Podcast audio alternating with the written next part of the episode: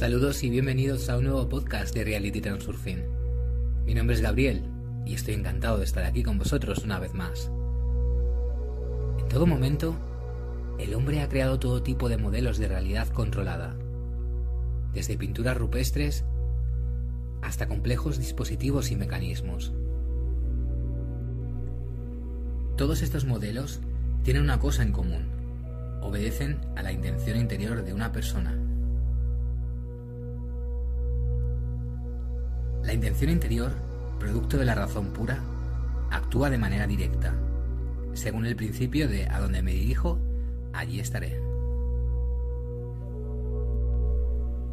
Una persona es capaz de subordinar a su voluntad solo esa parte de la realidad, que convirtió en atributo de su juego.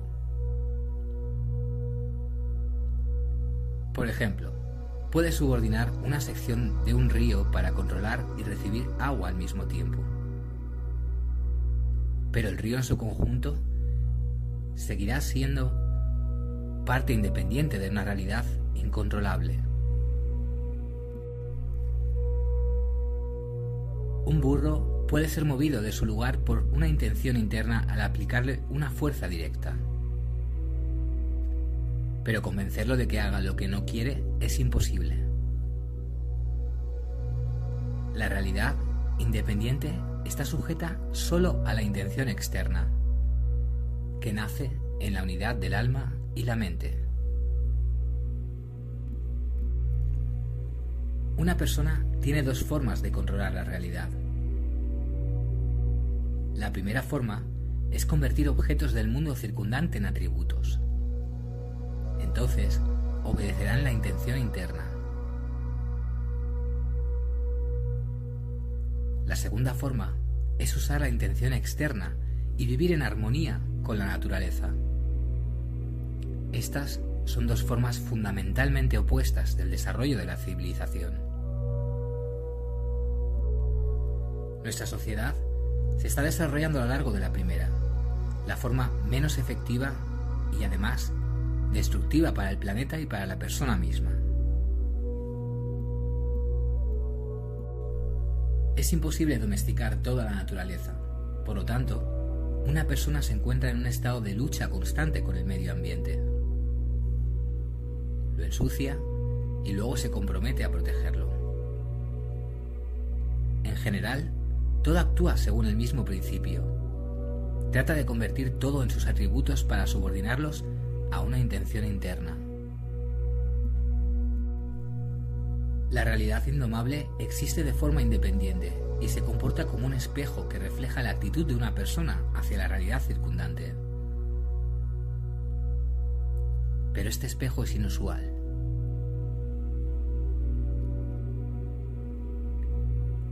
Supongamos que una persona necesita el reflejo en el espejo del mundo para girar a la derecha.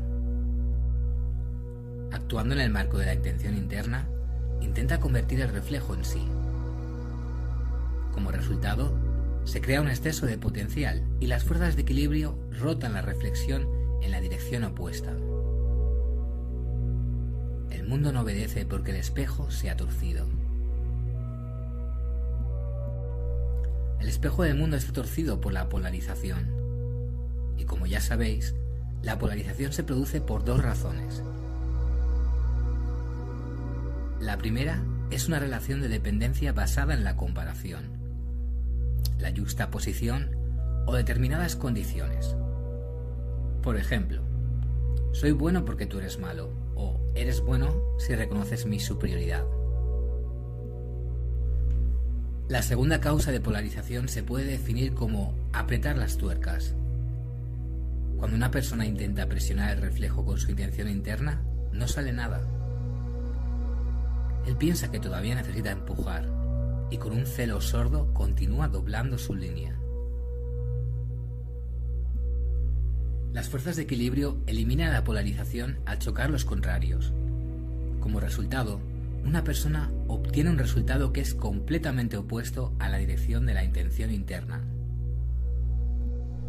El espejo se puede enderezar si se elimina la polarización.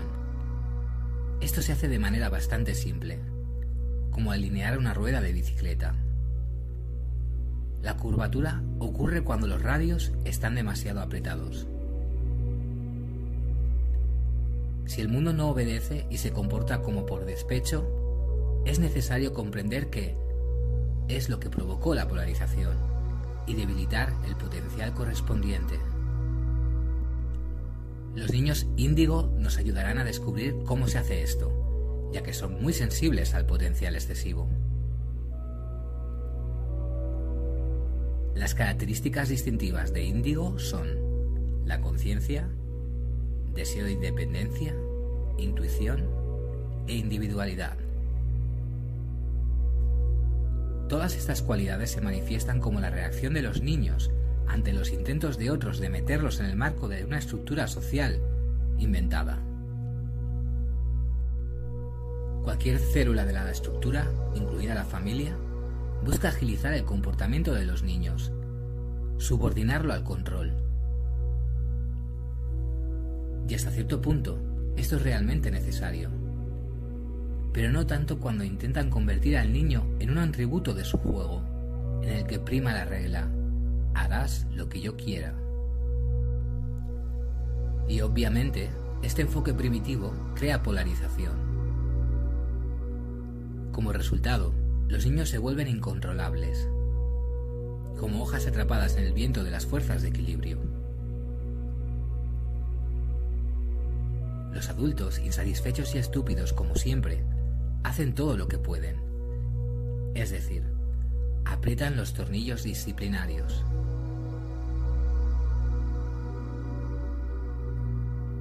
En respuesta, los niños pierden aún más el control y se convierten en atributos, elementos estructurales en los que en la vida todo es correcto, pero nada es bueno.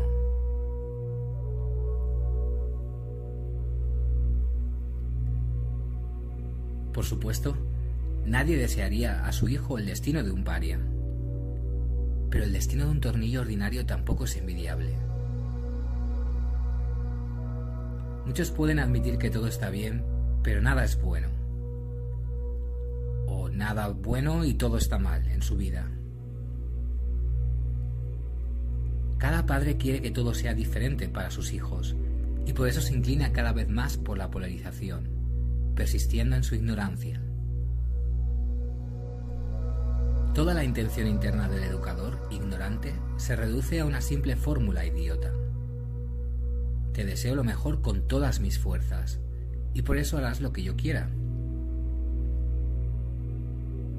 Mientras tanto, todos los problemas de la educación se resuelven eficazmente si abandona la intención interior de mente estrecha y reflexiona sobre lo que podría haber causado la curvatura del espejo. Primero, es necesario determinar dónde están los polos de polarización opuestos. Si los radios están demasiado apretados en un lado de la rueda, deben aflojarse en el otro.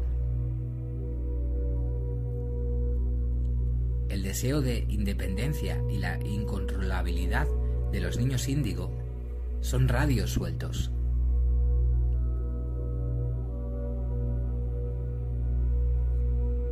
Y aquí resulta que el orden crea más desorden. ¿Qué pasa si sigues apretando las tuercas? Los radios se aflojarán aún más y eventualmente algo podría romperse. Evidentemente, para reducir la polarización es necesario aflojar los radios demasiado apretados. Y aquí surge la pregunta. ¿Cómo hacer esto?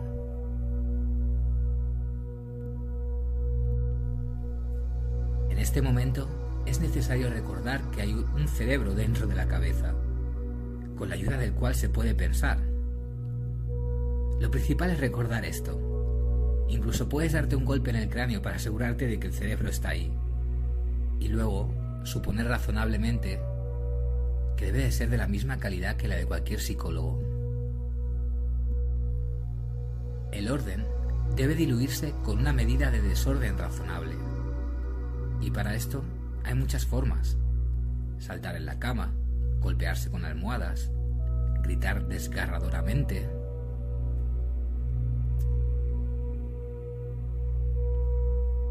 y finalmente pues descubrir cómo hacer travesuras. En general, cuanto más tonterías razonables, más obediente es el niño. Y la razón de esta paradoja debería de quedar clara para ti. En general, la diversión, como el aburrimiento, es un estado mental. Ya he dicho que el aburrimiento como tal no existe, pero solo existe una eterna necesidad de gestionar la realidad. Y esta necesidad es parte integral del alma. ¿Por qué debería divertirse el alma? Bueno, probablemente porque es bueno cuando es divertido. ¿Por qué es bueno?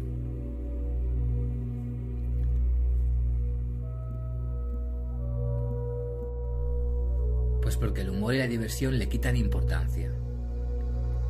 La gestión de la realidad es imposible en presencia de potenciales excesivos que bloquean la energía de la intención y doblan el espejo del mundo.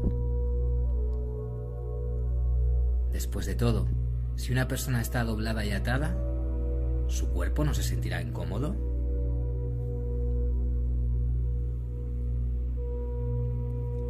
El alma siente exactamente la misma incomodidad, atrapada en las garras de los potenciales excesivos y siempre están presentes en un grado u en otro. La mente inquieta constantemente retuerce las manos del alma.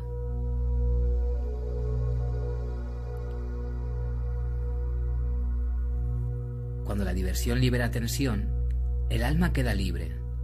Por eso es bueno cuando la diversión es un sentimiento de consuelo espiritual y es tan real como cualquier otro físico. Pero en principio, una corrección de espejo se puede hacer sin humor. Si por tu naturaleza no estás predispuesto a los trucos divertidos y traviesos, entonces solo necesitas pensar en dónde existe la oportunidad de debilitar el volante.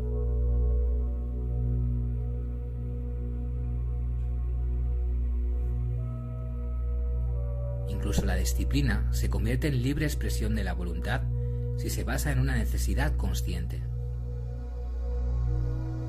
Si un, adulto dicta, si un adulto dicta la regla, esto no está bien, respaldándola con el argumento, porque yo lo digo, entonces no se trata de un adulto en absoluto, sino de un niño estúpido dotado de poder.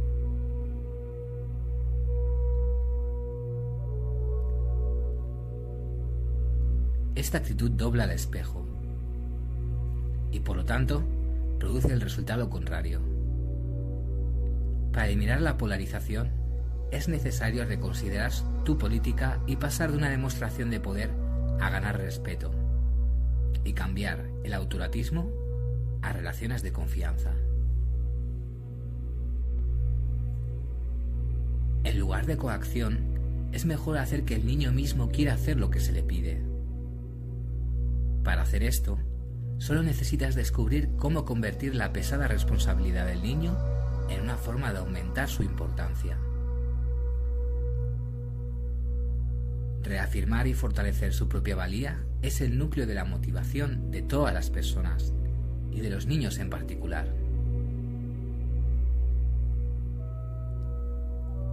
Los principios del Freiling, establecidos en el libro Reality Transurfing, son los mejores para comunicarse con los niños.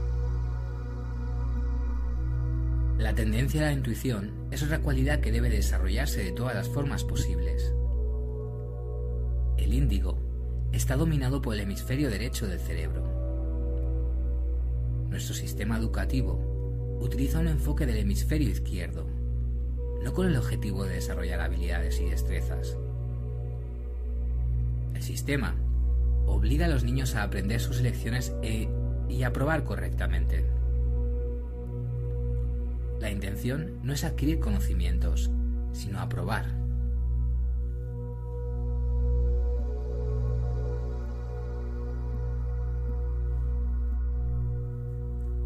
Con este enfoque, el hemisferio izquierdo funciona principalmente, e incluso en modo pasivo.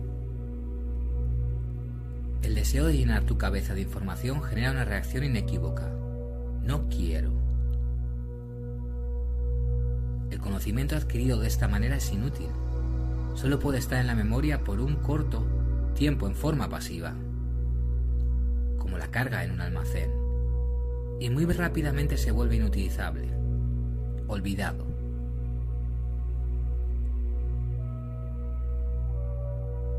Mientras tanto, es muy fácil corregir la situación actual con la educación. Para hacer esto, solo se necesita redirigir la intención del estudiante en la otra dirección. Primero, cambiar radicalmente la metodología de enseñanza. No aprender, sino hacerlo en la práctica. En este caso, el cerebro funcionará como debería, como creador y no como un almacén. En segundo lugar, cambiar el objetivo de la enseñanza, no informar, sino enseñar unos a otros. Sí, exactamente. Hay escuelas especiales en las que los niños se enseñan literalmente entre sí. Es decir, juegan alternativamente los roles de estudiantes y maestros. Los estudiantes de estas escuelas sobresalen al dominar programas complejos en un tiempo récord. Y todo esto se debe a que la intención se ha activado.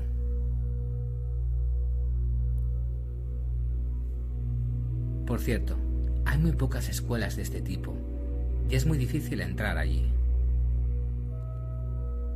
¿Por qué no introducir en todas partes este método avanzado que ha confirmado su eficacia al 100%? Bueno, claro, de ninguna manera. El hecho es que a la estructura no le es rentable. No necesita talentos, ni personalidades sobresalientes, ni individuos brillantes, sino elementos que funcionen correctamente. Entonces, todo está en orden. El sistema educativo es perfecto. Prepara elementos inútiles y lo hace exactamente como lo requiere la estructura, con el mundo de los péndulos. Pero como de costumbre, los árboles crecen sobre piedras y los genios a veces crecen en las garras del orden general.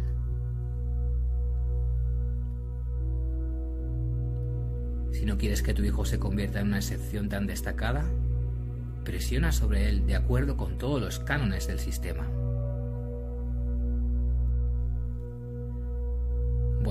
Si realmente quieres algo bueno para tus hijos, entonces al comunicarte con ellos debes monitorear constantemente el nivel de polarización, lo que dobla el espejo y hace que el niño sea incontrolable. Los niños índigo tienen cualidades maravillosas. Y la más importante de las cualidades es la individualidad. Uno debe recordar siempre la regla básica del transurfing. Permítete ser tú mismo y que el otro sea diferente.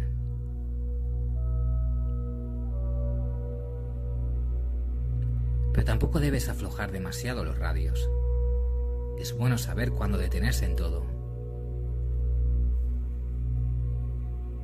¿Cómo encuentras este término medio? es necesario observar, pensar y utilizar el principio de corrección del espejo y no doblar ciegamente su, su borde. Está en tu poder ayudar a los niños a convertirse en personalidades destacadas. Entonces, encajarán fácilmente en la estructura. Muchas gracias a todos por escucharme y nos vemos en el próximo podcast.